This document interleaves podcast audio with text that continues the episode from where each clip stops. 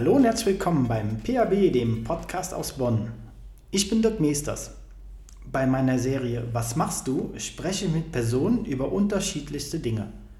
Hobby, Job, Familie, kommt ganz drauf an. Heute sitze ich im Bonn Physiozentrum beim Taifun Babaigit und wir sprechen über das Thema Kommunikation mit Patienten und Kunden. Taifun, herzlich willkommen. Hi Dirk, vielen Dank. Ich freue mich schon auf die Fortsetzung unserer Podcasts. Ja, das ist immer wieder echt klasse mit dir. Du bist ein Gesprächspartner, da, ach, da sind tausend Ideen. Also du hast ja auch ein riesengroßes äh, Umfeld und ganz tolle verschiedene Richtungen, wo du reinarbeitest und das ist immer wieder total interessant. Kommunikation mit Patienten und Kunden.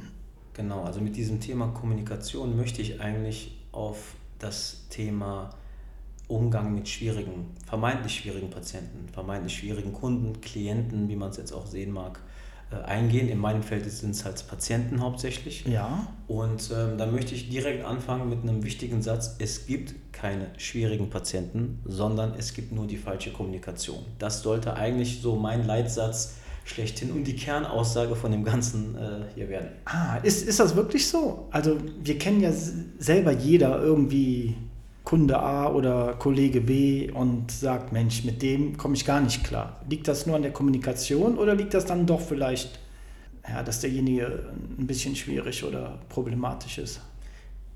Hauptsächlich wirklich an der Kommunikation. Also der gegenüber sitzende oder stehende Kunde, Patient, ich werde das jetzt öfter immer mal wieder so differenzieren, hat bestimmt mal einen schlechteren Tag oder mal einen besseren Tag, definitiv. Aber unsere Aufgabe ist es auch dann mit der Situation umzugehen. Die Dinge, die wir heute vielleicht besprechen oder die, wo wir ins Detail gehen, lassen sich natürlich auch ähm, ja, auf die Partnerschaft, auf die Kommunikation zwischen ähm, Eltern und Kindern natürlich auch beziehen, aber hauptsächlich geht es mir jetzt um die Kommunikation in der Arbeitswelt und da ist es unser Job natürlich zu versuchen, ja, eine, eine Eskalation zu vermeiden. Und wenn der Patient einen schlechten Tag hat, dann ist es unsere Aufgabe, diese Situation zu deeskalieren. Heißt nicht, man soll sich alles anhören, alles antun lassen, alles den Kopf werfen lassen, definitiv nicht. Aber die Kommunikation ist hier extrem wichtig. Und in meinen Augen, wie gesagt, gibt es nicht den schwierigen Patienten, sondern nur die falsche Kommunikation. Und das bringst du deinen Mitarbeitern, Mitarbeiterinnen auch immer wieder äh, tagtäglich mit auf die Liste und sagst, hey, der Kunde ist König oder wie, wie muss ich mir das vorstellen? Also morgens 7 Uhr, Tür geht auf und dann kommt Peter Lustig rein und sagt, ich habe Aua, du musst mir helfen. Ich habe kein Rezept, ich habe dies nicht und ich bezahle erstmal die Gebühr schon mal nicht. Und dann? Da haben wir jetzt zum Beispiel die, die Möglichkeit zu sagen, wie du zahlst das nicht. Du musst es zahlen. Ja. Wäre falsch. Weil dann, wenn der schon diese Einstellung hat, dann kommen wir mit diesem Satz oder mit dieser Fragestellung natürlich nicht weiter. Erstmal gilt es herauszufinden, warum hat, ist der überhaupt. Also das ist schon ein komisches Beispiel, was du genannt hast. Ja. Deswegen muss ich drüber nachdenken. Aber wenn ich so einen Fall tatsächlich hätte, müsste ich schmunzeln und sagen, ähm, ja, warum möchten Sie denn nicht zahlen? Also, also der kommt dann jetzt nicht extrem sauer auf uns zu, aber ähm, wenn er definitiv nicht bereit ist, eine Zuzahlung zu leisten, die er gesetzlich oder für seine Krankenkasse leisten muss, da muss ich ihn erstmal natürlich aufklären. Thema Kommunikation. Ich erkläre ihm, warum er die zu zahlen hat, warum jeder gesetzlich Versicherte diese Zuzahlung zahlen muss. Und das fällt dann auch wieder äh, in das Thema Kommunikation. Ja, aber das fängt dann direkt morgens super an. Ne? Aber okay, war wahrscheinlich ein Beispiel, was ja. so in der Form nie vorkommt. Aber ähnlich aber, ähnlich kommt es tatsächlich vor. Ja. Aber ich kann mir das gar nicht vorstellen. Also das ist, das, aber es gibt so Personen, Menschen, die sind fordernd, oder? Das stimmt, das stimmt. Ähm, aber zu der Frage, wie wir das Ganze angehen, tatsächlich, tatsächlich wird das oft in Teammeetings besprochen. Also unsere Hauptthemen in Teammeetings, in solchen Sitzungen, die wir hier regelmäßig abhalten, sind immer der Patient, der Umgang mit dem Patienten. Ich nenne es immer Physioknigge und darunter fällt immer der Begriff Kommunikation. Und es gibt nicht die ein oder andere Formel, es gibt kein, keine Checkliste, die wir abgehen, die jeder auswendig lernen muss es gibt das Vorleben von meiner Seite aus, wie so oft im Leben. Ne? Kannst du als, als Vater für deine Kinder Vorbild sein und dann machen die dir hoffentlich alles nach. Und so ist es halt auch äh, aus meiner Position her das Vorleben Und das war schon auch äh, im Angestelltenverhältnis so. Ich wurde oft gerufen, hm, wenn es den einen oder anderen vermeintlich schwierigen Patienten gab. Und ich habe fast eigentlich, ich erinnere mich nicht, dass es nicht geklappt hat, aber jede Situation deeskalieren können oder klären können. Auch äh, meistens waren es auch sprachliche äh, Barrieren, die zu bewältigen waren. Und ich spreche jetzt nicht jede Sprache, aber ich wurde äh, in meinem alten Betrieb für jeden Chinesisch sprechenden, äh, für jeden, äh, egal, wirklich, egal welche Sprache, ich wurde für jeden gerufen und ähm, weil ich ausländisch gesprochen habe, sage ich mal. Also ich wollte zuhören, Kommunikation ja. ist hier das Thema.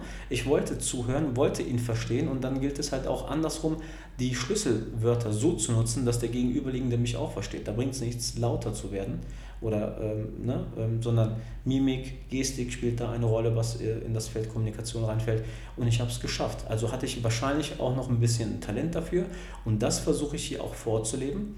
Und in Bewerbungsgesprächen, vielleicht äh, passt das jetzt auch zum Thema, achte ich nicht auf die Dinge, die die meisten immer achten, was auf dem Papier, auf dem Zeugnis steht, weil solche Themen stehen nicht in Zeugnissen. So, sowas wird in der Schule nicht leider ja, unterrichtet, sage ich mal, egal jetzt ob Physio, äh, Ausbildung oder sonst irgendwas, sondern ich achte darauf, wie geht die eine oder andere Person auf gewisse Fragen, die ich äh, dann stelle, ein. Und dann merke ich auch schon, okay, das ist so ein Typ Mensch, der will dem Menschen helfen, der will dem Patienten helfen, der hat dieses äh, ja, Helfersyndrom klingt manchmal äh, negativ, aber dann weiß ich, er hat diese Grundeinstellung und darauf kann man bauen und dann ist das schon der beste ähm, mögliche neue Teamkollege, der dann reinpasst. Und der Rest ist dann natürlich immer mal wieder ein bisschen Feinschliff in sogenannten Teamsitzungen hat. Also eine Ausbildung nach der Ausbildung sozusagen, dass wenn man ins, in die Arbeitswelt reinkommt, ne, dann, dann lernt man, glaube ich, am meisten. Ist das so? Da sammelst du sehr viel Erfahrung, genau. Es gibt Branchen, da sammelst du mehr Erfahrung. Aus, du weißt ja, wir hatten das in unserem ersten Podcast mal, dass ich aus der Gastrowelt komme. Ja. Und da habe ich natürlich äh, in der Gastronomie an der Bar mit den unterschiedlichsten Menschen zu tun gehabt, aus aller Welt. Äh, alkoholisiert, nicht alkoholisiert, mehr alkoholisiert, weniger und da war alles dabei und da lernst du natürlich sehr viel über den Menschen, sehr viel über das Thema Kommunikation. Ich denke, das hat mir auch geholfen und gewisses äh, Talent, gewisse Empathie musst du natürlich mitbringen, vor allem bei uns in der Branche. Dann gibt es aber auch Branchen, wo du es weniger brauchst, aber auch weniger ähm, ja, erlernen kannst. Also Learning by Doing definitiv ist richtig. Nach der Ausbildung geht es dann noch weiter. Und wenn du Glück hast, hast du schon ein bisschen die Vorkenntnisse oder einen Chef, der Wert auf solche Sachen legt und dich dann mitzieht und mitfördert. Ja, jetzt, jetzt fangen wir dann nochmal an. Also morgens die Tür geht auf, dann kommt nochmal Peter lustig rein und sagt, ich habe hier Schmerzen, so, mach was. Die Patienten, die müssen ja auch mitarbeiten. Definitiv. Oder? Die sogenannte Compliance, äh, also diese Mitarbeit vom Patienten ist extrem wichtig, auch immer wieder ein Thema bei uns in der Physiowelt. Und ja, der Patient, wenn der jetzt dieser Beispielpatient vor uns steht, dann nehmen wir den so auf und versuchen ihm natürlich klarzumachen, dass das Ganze wahrscheinlich ein Prozess ist. Kommunikation heißt auch Aufklärung. Wir klären auf, was er wohl seit langem falsch macht und dementsprechend auch passiert ist und sein Körper darauf reagiert hat. Und wir sagen ihm natürlich dann, okay, so und so sieht es aus. Das ist keine ähm, Geschichte für eine oder zwei Sitzungen. Vielleicht ist das so. Vielleicht ist er gerade, keine Ahnung, hat eine falsche Bewegung gemacht, hat eine Blockade, die lösen wir mit einem Mal, kann ja auch sein, dann ist es so. Aber dann sagen wir es ihm und entweder akzeptiert er es oder nicht. Aber die Aufklärung ist dann wichtig, er muss es verstehen. In meinen Augen ist es wichtig, dass der Gegenüber auch gewisse Sachen versteht. Schwierige Patienten. Nehmen wir das Thema Corona. Wie war das in der Zeit? Haben alle Patienten sich brav dran gehalten? Maske, also ich bin heute auch in die Praxis reinmarschiert, hatte natürlich keine Maske bei, weil Draußen ist es ja teilweise keine Pflicht mehr, in Praxen ist es Pflicht, wie ich eben wieder gemerkt habe. Ich wurde dann freundlich darauf hingewiesen, bekam eine Maske angeboten. Aber da gibt es doch bestimmt auch Patienten, die sagen, nee, mache ich nicht mehr mit, den Driss oder den Mist oder wie auch immer. Mhm. Mich interessiert das nicht oder ich bin eh, Corona gibt es nicht. Mhm.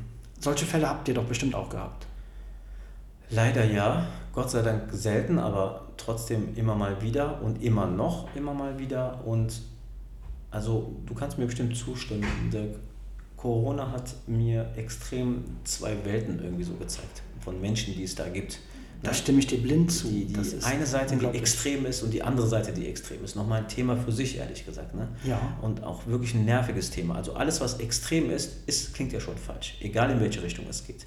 Und ähm, die meisten, Gott sei Dank, waren dazwischen. Aber wenn mal so ein Fall kommt und nehmen wir an, derjenige möchte partout keine Maske tragen, haben wir, müssen wir natürlich freundlich rausbitten, weil es die Regeln sind. Dann ähm, denken einige, das sind unsere Hausregeln, worum wir uns auch so anstellen. Es ist aber von ganz oben und wir müssen uns dran halten. Also es gibt natürlich den einen oder anderen, der dann sagt, okay, wir machen zusätzlich on top die und die und die Maßnahme, was jetzt nicht gesetzlich äh, festgeregelt ist, sage ich mal.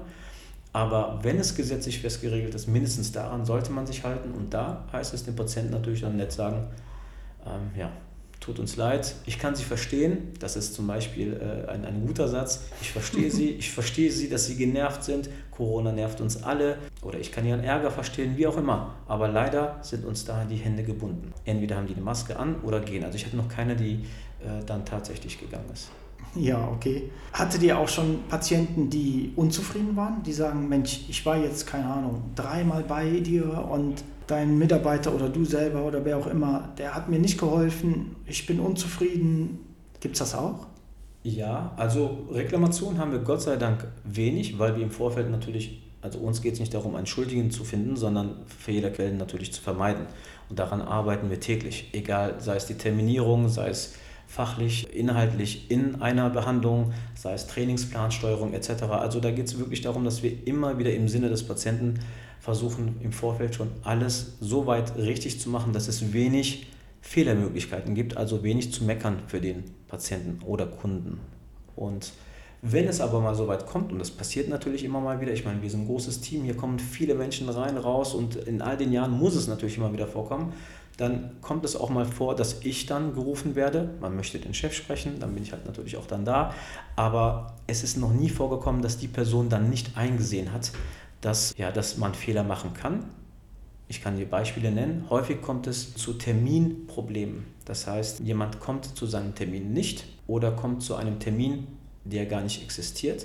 Und dann ist in erster Linie natürlich die Person sauer. Vielleicht hat man ganz viel in Kauf genommen, sich einen abgehetzt, den Bus noch verpasst ja. und sonst irgendwas oder gerast und ist irgendwie last minute zu uns gekommen und dann sagen wir, nee, Sie haben keinen Termin heute, ne? tut uns leid. Dann ist die Person natürlich sauer.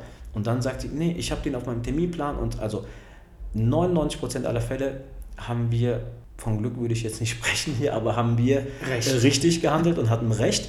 Wenn man den Terminplan zu Hause sich anguckt, dann kriegen wir immer mal wieder dann natürlich einen Anruf oder eine E-Mail. Ja, ich muss mich entschuldigen, war falsch von mir, ich habe mich in der Zeile vertan, das war ein falscher Tag oder sonst ja, irgendwas. Oder nutzt in dem Moment natürlich nichts. Nutzt nichts. Kunde, genau. Patient steht da. Genau. So meiner Meinung nach extrem falsch zu sagen, nein, wir haben alles richtig gemacht. Ne? Also das bringt gar nichts. Ich kann den Frust auch dann verstehen. Also da heißt es natürlich zu versuchen, sich in die Person hineinzuversetzen. Und ähm, wenn ich merke, es ist eine laute Person, auch schon natürlich gehabt, dann heißt es, okay, vielleicht auf Seite nehmen, vielleicht in einen extra Raum nehmen, wenn es sonst auch nicht funktioniert. Und dann gibt es ein paar Skills, die man einnehmen müsste, die, äh, ja, so eine gewisse Performance muss man einfach liefern, um den Patienten dann natürlich ähm, zu beruhigen und zu zeigen, dass, dass äh, wir eine Lösung finden, also lösungsorientiert arbeiten. Da bringt es nichts zu sagen, wir haben aber recht. Es ist schön, am Ende eher recht zu haben, aber auch davon können wir uns nichts kaufen. Wenn wir immer Patienten hier hätten tatsächlich, die immer wieder falsch kommen, dann müsste ich an irgendeinem anderen System arbeiten und das mhm. mein System überdenken, weil es wird mir nichts bringen, wenn die Patienten nicht dann kommen, wenn sie kommen sollten. Ne? Das nutzt allen, allen nichts. Ne? Genau. Außer genau. Zeit und Kraft und Gespräche, die man führt, wo man äh, die Zeit dann doch besser anderweitig äh, aufbringt ne, und anbringt. Genau. Und ähm, was wir hier dann intern immer wieder besprechen als Beispiele, du hast es ja in den anderen Podcasts auch schon gemerkt bei mir, ich bin ein Fan von Beispielen. Jeder, der mich kennt, sagt immer, ja, Taifun, du mit deinen Beispielen, aber das verdeutlicht einfach viel. Ja, Deswegen, natürlich. Ne, ähm, dann gebe ich auch viele Beispiele in den Teammeetings, um zu sagen, hier, damit die Mitarbeiter verstehen, was ich wirklich meine. Ich will nicht einfach irgendwas herunterlesen und sagen, okay, Kommunikation ist das und das und das, du musst das machen, du musst das machen. Nein, ich spiele die Rolle. Wenn es sein muss, hole ich mir einen hoch und sage, komm, äh, stell dich gegenüber und wir machen mal gerade, spielen mal die Situation, dann, dann wird es nochmal verdeutlicht. Ne? Und das ist das Ziel. Dann werden alle immer fitter zu diesem Thema Kommunikation. Ja. Der Rest kommt von alleine, kann ich dir sagen. Ja, man, mu man muss sich mal in die Situation reindenken ne? oder ansehen. Und wenn man sie dann veranschaulicht bekommt, wenn du sagst, man macht so ein Rollenspiel oder wie auch immer, Genau. dann steht man manchmal vor Lösungen, die man vorher gar nicht angedacht hat. Genau. Und da muss man natürlich manchmal auch in die Materie rein. Also man kann dann erzählen, sagen, hey, also Dirk, es gibt die Kommunikation mit drei. Zum Beispiel Unterform, die verbale Kommunikation, dann gibt es die nonverbale Kommunikation oder, und die paraverbale Kommunikation. Die verbale ist natürlich, sind die Wörter, die du aussprichst, das, was du sagst. Mhm. Die nonverbale ist mit die Gestik und die Mimik zum Beispiel mit gemeint. Das ist ganz, ganz, ganz wichtig. Und aktuell, bedingt durch Corona, wenn wir eine Maske natürlich tragen, fällt die natürlich ein bisschen, bisschen äh, aus. Das heißt, ähm, wir müssen versuchen mit, mit äh, ja, entweder Mit Abstand oder mit den Augen, also Ja. Abstand, Maske kurz runter und ne, also mit den Augen oder die Wortwahl muss noch mal ein bisschen besser werden, aber das spielt halt leider eine große Rolle und dann müssen wir, äh, dürfen nicht vergessen, die paraverbale, also die ähm, Art, wie wir was sagen, Okay. zum Beispiel laut oder leise, Ja. müssen, wir, müssen wir mit berücksichtigen. Wenn wir uns die drei äh, Kommunikationsformen gerade oder diese Unterpunkte anschauen, dann denken viele ja verbal, die Art von Kommunikation oder diese Unterform ist extrem wichtig. Dabei macht sie je nach Literatur circa 7% aus. Und die anderen beiden, diese paraverbale und nonverbale Kommunikation, teilen sich 40 bis 50 Prozent, muss man vorstellen.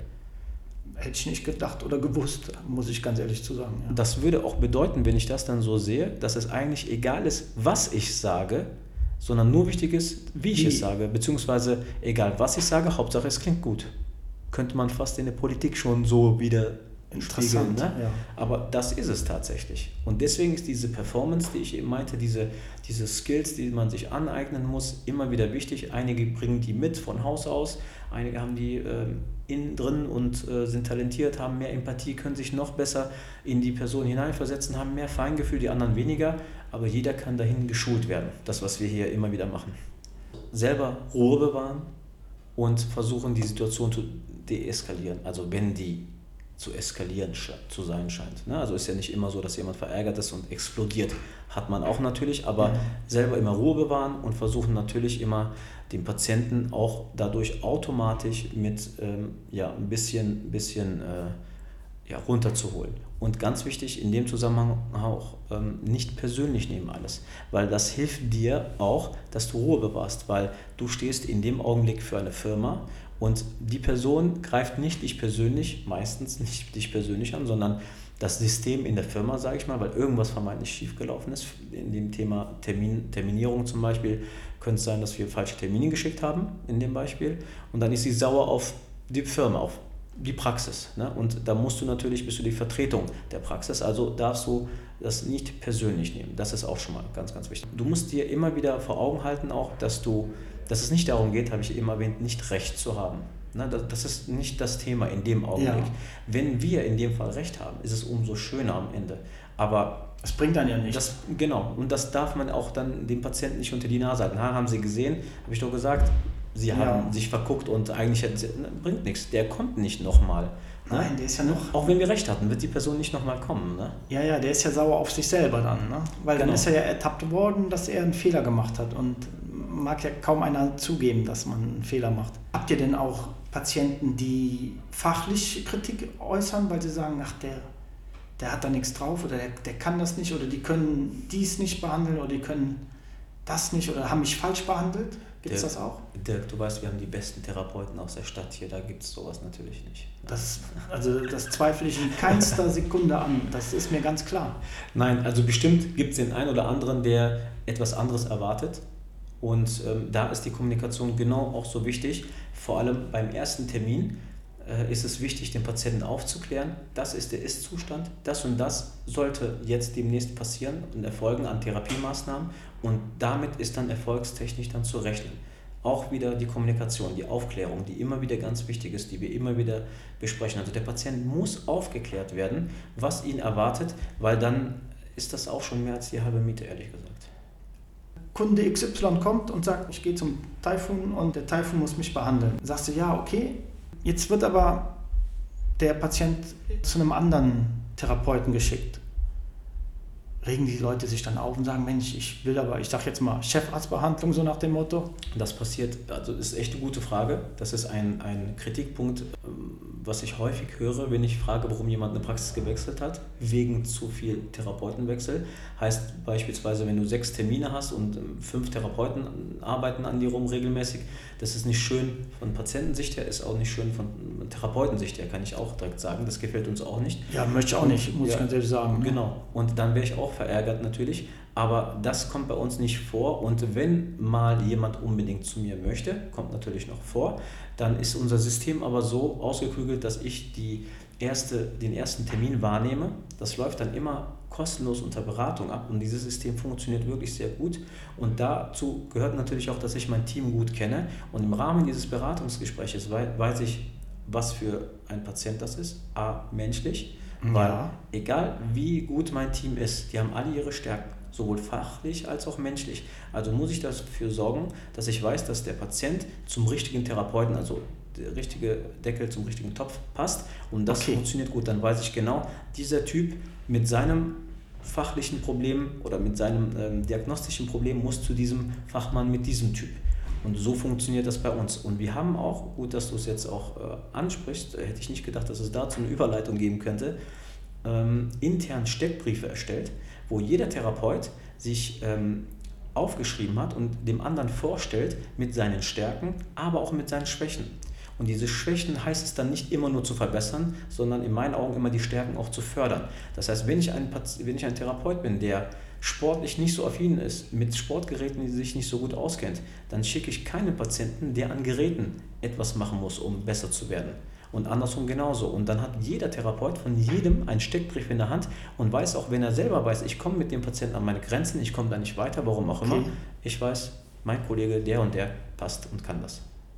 Sehr gut. Also du hast wirklich für jede Sparte deinen dein Profi, sagen wir mal so. Oder übergreifend. Also da kann nicht einer nur eine Sache gut, also keine Ahnung, sagen wir mal Hüfte oder Knie, der andere Schulter, sondern die haben alle schon mehrere äh, Fachbereiche, Richtig. wo die sich auskennen und, ja. und du kennst natürlich dein Team am allerbesten, gehe ich fest von aus, und kannst dann sagen, hier, dieser Patient ist am allerbesten bei Therapeut A, sonst B oder C aufgehoben und wir können das damit abdecken, ja? Genau, und das funktioniert cool. wirklich gut. Also ich muss natürlich die Stärken, ich kann es jetzt auch Vorlieben der Therapeuten nennen, wissen und kennen und das weiß ich, weil ich ja jeden einzeln selbst besprochen äh, und eingestellt habe und äh, auch dann gesehen habe nach einer bestimmten Zeit. Und dann weiß ich, okay, die Patientin braucht eher was Passives mit dieser Diagnose. Dann weiß ich, die Therapeutin oder der Therapeut passt perfekt zu ihr und dann wird die Person nur noch bei ihr terminiert. Es gibt auch dann keinen Therapeutenwechsel und dann gibt es eine Übergabe. Kommunikation untereinander, interdisziplinäres Arbeiten. Also am Ende führt alles wieder zurück zur Kommunikation. Und dann gilt es natürlich im ersten Termin auch der Patienten zu sagen, okay, das und das und das wird gemacht und ich weiß, dass die oder der Therapeut genau der richtige ist für die Patientin und weiß auch dann, dass die Patientin genug aufgeklärt wird, dann kommt gar nicht überhaupt diese Frage, was du ursprünglich mich gefragt hast, was passiert denn mit dem Patienten, der sich denkt, der sich beschwert, hey, hat nach dreimal nichts gebracht. Weil ja. dann wissen wir, dass es nach dreimal nichts bringt und das sagen wir dem Patienten auch schon, dann wird diese Frage gar nicht aufkommen. Jetzt gehe ich direkt auch mal noch auf den Therapeuten ein. Sagen wir mal, ich bin beim Therapeut Taifun. So, ich werde von dir behandelt in Richtung, gehen wir mal zur Hüfte. Und ich habe ein Rezept, sechs Einheiten, das ist glaube ich Standard irgendwie so. Und mhm. nach drei Einheiten merke ich, das bringt mir gar nichts. Hast du dann Patienten, die sagen, du machst irgendwas verkehrt, lass uns was anderes machen? Oder kann ich einen Therapeuten wechseln, weil ich komme bei dir nicht weiter? Hast du auch solche Anfragen, dass der Patient kommt und möchte einen Therapeutenwechsel haben, weil er meint, mit dem einen kommt er nicht mhm. klar oder wird lieber von einer Dame behandelt als von einem Herrn? Mhm, das gibt es, also lieber von einer Dame oder von Herrn, das gibt es. Hat äh, kulturelle Hintergründe manchmal, manchmal auch persönliche äh, Erfahrungshintergründe, manchmal Vorlieben auch, kann man auch so sagen, so stehen lassen und versuchen wir natürlich alles mit einzubringen. Ich denke, das, was du eben gefragt hast, hat, hat der ein oder andere vielleicht als Gedanke, den er aber mir gegenüber nie ausspricht oder noch nie ausgesprochen hat. Weil wenn ich weiß, dass einer nach dem dritten Mal nicht besser werden kann, nach einer dritten Sitzung, dann weiß der Patient, mein Patient weiß das dann schon. Dann weiß ich, dass er es nicht erwartet und dann enttäuscht ist. Mhm. Und wenn, dann habe ich vorher schon drüber gesprochen. Das heißt, wenn ich weiß, du brauchst mindestens zehn Sitzungen, sagen wir mal zehn Wochen, bis diese Struktur abheilt und ich helfe dir dabei, dann sage ich dir das, Aufklärung in der ersten Stunde, in der ersten Sitzung, dann weißt du das, dann könnte dieser Gedanke gar nicht erst auftauchen. Und wenn es nach der zehnten Sitzung nicht besser geworden ist, ich weiß ja, was, was ich erwarte und was ich dem Patienten gesagt habe, dann bin ich auch der, der zuerst auf den Patienten zugeht, hey, jetzt müssten wir eigentlich, jetzt müsstest du das besser können oder du müsstest weiterkommen oder später Schmerzen bekommen oder weniger Schmerzen haben. Ist das der Fall? Nein, dann müssen wir einen anderen Lösungsweg finden. Also es gibt natürlich Situationen, wo man dann nicht so ans Ziel kommt, wie man möchte. Das gibt es in der Tat.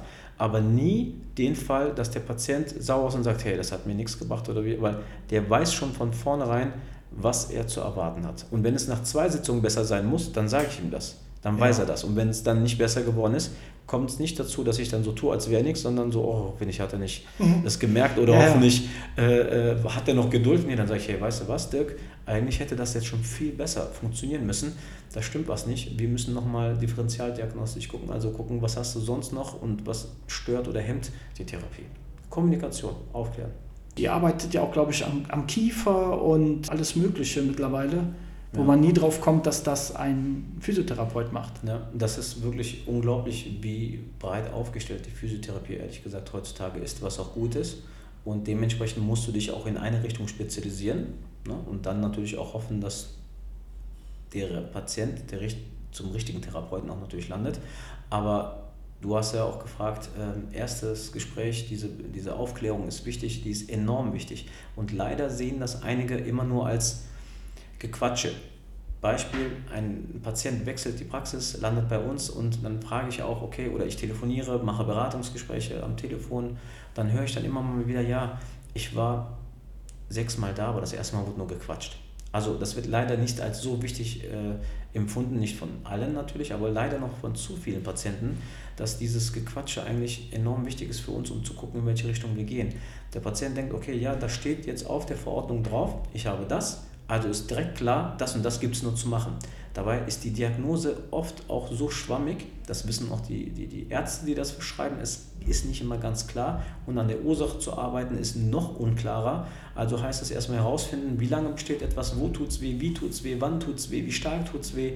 Und was macht der Patient noch, was hat er für Vorlieben, was hat er, also da gibt es so viel, was wichtig ist, was man in 20 Minuten aktueller Stand gesetzlich Versicherter abklären muss, dann im Optimalfall noch testen muss und ein paar Behandlungstechniken einbauen muss und sogar noch ein, zwei Übungen mit nach Hause geben muss. Das ist unmöglich. Also müssen wir schon lernen, schneller, kommunikativ an die äh, richtigen Antworten zu kommen mit gezielten Fragen. Und das ist etwas, was man so ein bisschen in der Schule lernt, allerdings aber im richtigen Berufsleben besser geschult wird natürlich. Und da kommt es ja auch dann auf den, auf den ähm, Patienten an, ne? wie, genau. wie spielt der mit? Genau. Also man, man hat ja auch oft Patienten, die, die wissen ja selber gar nicht, was sie genau haben. Irgendwas tut weh. Ja. Tut das weh? Ist das ein ziehender Schmerz, ein ja. stechender Schmerz? Oder also da, alleine das, denke ich, ist ja schon eine Herausforderung, das rauszufinden. Da kommt man mit 20 Minuten ja gar nicht hin, ja. eigentlich, oder? Ja. Also so klingt das eigentlich logisch, klar. Aber Dirk, wenn ich zum Beispiel dich habe, das erste Mal zur Physio und du kommst mit einer Diagnose, dann denkst du, hey, da steht doch alles, leg doch endlich los, was fragst du noch? Ne? Also der Arzt hat doch schon geguckt, der Arzt hat doch schon draufgeschrieben, was gibt es da noch zu überlegen? Ne? Äh, ich habe doch auch schon die Anmeldung ausgefüllt, du weißt, wo ich wohne und so weiter. Was willst du denn noch von mir? Warum legst du nicht los? Das könnten die Gedanken sein. Aber wenn ich dir beim ersten Termin sage, Herr Meesters, äh, ich weiß, ähm, Sie haben das und das und das und die Schmerzen, ich muss aber jedoch ein paar Fragen stellen, um die Therapie zu optimieren, um die Maßnahmen besser herauszufiltern und, und, und damit wir schneller ans, Erfolg, äh, ans Ziel kommen, also Erfolg haben, dann ist das wieder hier Kommunikation. Du weißt schon, warum ich die Fragen stelle und am Ende hast du weniger Zweifel. Hast du weniger Zweifel, haben wir mehr Erfolg zusammen, weil du mir mehr vertraust und die Psyche spielt hier eine große Rolle natürlich. Das setze ich voraus, dass äh, viele Patienten das eigentlich mit in die Praxis bringen zu euch, aber du, du wirst mir jetzt sagen, das ist leider nicht so. Ne? Viele, die sagen, hier, wie du schon sagst, hier steht alles, jetzt, jetzt mach weg. Punkt. Ja. Frag nicht, sondern arbeite an mir.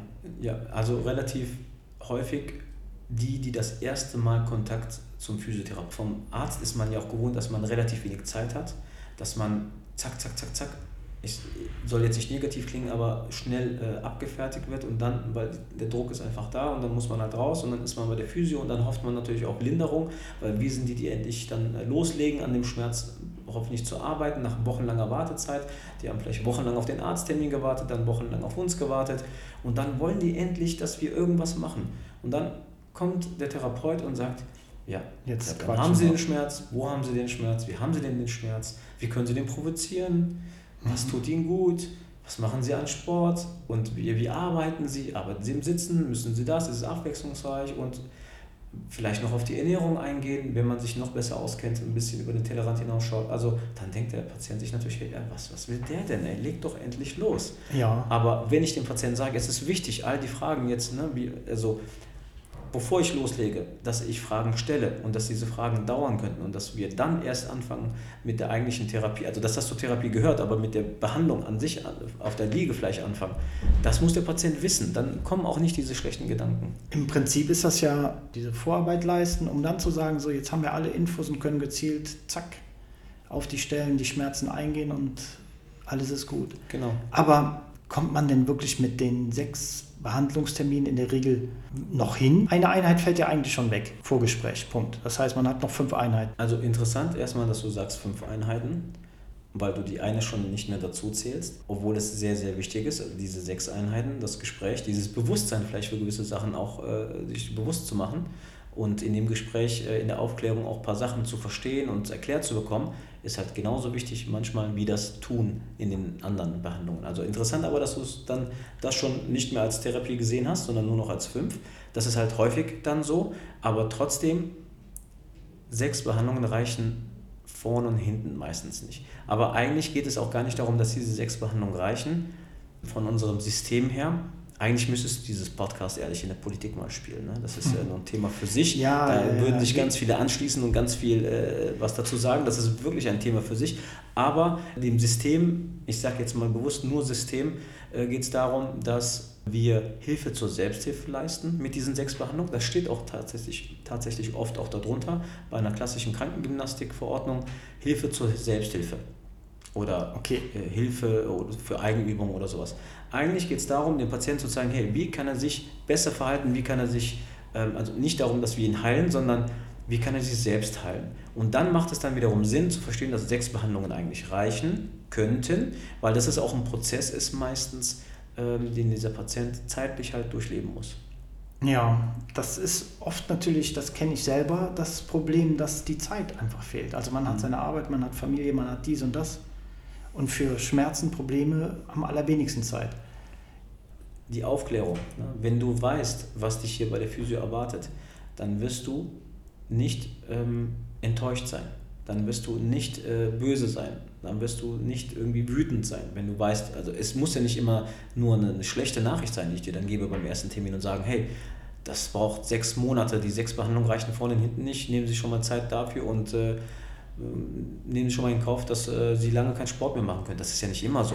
Es Nein. gibt aber auch genau den anderen Fall. Und ich sage dann, hey, Sie haben sechs Behandlungen, aber ich denke, nach zwei Sitzungen kriegen wir das hin und dann gucken wir, wie wir präventiv weitermachen. Das gibt es ja auch. Ne? Aber die Aufklärung ist einfach wichtig, damit du weißt, wo du dran bist. Ähnlich ist es leider, das Thema habe ich zum Beispiel auch auf gewissen Veranstaltungen mit, mit Ärzten, die den Patienten vor Ort auch schon besser aufklären können. Ich habe relativ häufig Patienten da, die sagen, okay, ich habe mich für eine OP entschieden. Der Arzt hat gesagt, nach zwei Tagen kann ich schon das Krankenhaus verlassen und kann schon gehen nach einer Knie-OP. Sag ich, ja, genau. Sie können nach zwei Tagen das Krankenhaus verlassen und danach gehen. Aber wurden Sie aufgeklärt, wie Sie gehen können? Also ich bin nicht gegen die OP, nicht falsch verstehen, ne? aber Ja, ja. der Patient muss sich besser vorbereiten. Zu der Aufklärung gehört, wie kann ich gehen? Sieben Wochen Teilbelastung auf Krücken, heißt, ich darf sieben Wochen nicht auftreten, ich kann vielleicht nicht Auto fahren und danach langsame Vollbelastung und dann falle ich plötzlich Wochen, Monate lang aus und darf gewisse Sportarten ein halbes Jahr nicht durchführen. Aber ich kann Das gehen. ist, ja, aber ich kann gehen und ich war nur zwei Tage im Krankenhaus. Also Super. und dann sind alle meine Schmerzen weg. Also diese Rehabilitationsphase, die gilt es auch aufzuklären. Und dann bin ich der, der vor Ort sagt am ersten Tag, ja, genau, Sie haben jetzt das Krankenhaus verlassen. Jetzt geht es erst richtig los. Die. Nachsorge ist extrem wichtig und die beinhaltet das, das, das, das, das, das. Und dann kommt erstmal manchmal, boah, echt jetzt? Warum, Das- warum wurde mir ja. das nicht gesagt? Das könnte man im Vorfeld abfangen, ja? Oder Definitiv. müsste man auf jeden Definitiv. Fall. Machen immer viele Ärzte, immer mehr Ärzte natürlich immer besser. Es gibt Broschüren, Infoblätter, die man für nach Hause mitbekommt, dass man sich darauf vorbereitet. Meistens bekommt man leider diese Informationsblätter, wenn man sich schon für die OP entschieden hat. Wie gesagt, ich bin nicht irgendwie gegen oder für Operationen, aber wenn, dann ist die Aufklärung extrem wichtig, damit man sich auch danach vorbereiten kann. Weil es bringt nichts, wenn ich dann der Böse bin, der dann die Botschaft bringt und sagt, hey, ähm, ja, du bist jetzt entlassen, aber eigentlich äh, bist du mittendrin gerade. Geht gerade erst los. Und da sind wir wieder beim Thema Kommunikation und wie geht der Kunde dann oder der Patient auf dich dann zu? Du bist der Leidtragende, weil du dann das ausbaden musst, was der Arzt operiert hat, auf Deutsch gesagt. Genau, ist vor Ort natürlich erstmal dann in dem Fall natürlich enttäuscht, wenn die Information das erste Mal von mir kommt. Aber wenn die Information nicht bei der Aufklärung von mir äh, erfolgt, dann kommt die Enttäuschung, der Frust und der Ärger definitiv zwischendurch. Weil dann heißt es nach einer Woche, zwei Wochen, hey, warum kann ich das immer noch nicht? Ne? Mhm. Ja, ich kann noch das, gehen, hat er gesagt. Ja, genau. Können Sie nicht, weil, ja, warum sagen Sie mir das nicht? Warum sagt mir das keiner? Dann ist er vielleicht nicht sauer auf mich, vielleicht nicht sauer auf den Arzt, auf die Situation, aber hilft uns ja nicht. Das hilft uns nicht, wenn der Patient dann sauer ist für etwas, was hätte ganz einfach vermieden werden können. Wenn man drüber spricht. Kommunikation. Klingt immer so einfach, aber. Ja, das ist das Zwischenmenschliche manchmal. Ja, genau. Taifun, das war's für heute mit dem Thema Kommunikation mit Patienten und schwierigen Patienten, die es, wie wir jetzt gehört haben, eigentlich gar nicht gibt. Mhm. Ich bedanke mich vielmals. Ich danke auch. Dirk hat echt mega Spaß gemacht. Ich freue mich schon auf den nächsten Podcast. Ich freue mich auch. Ja, ihr Lieben, das war's mal wieder. Ich freue mich schon aufs nächste Mal, wenn es wieder heißt, herzlich willkommen beim PAB, dem Podcast aus Bonn. Bis dahin, bleibt gesund, euer Dirk.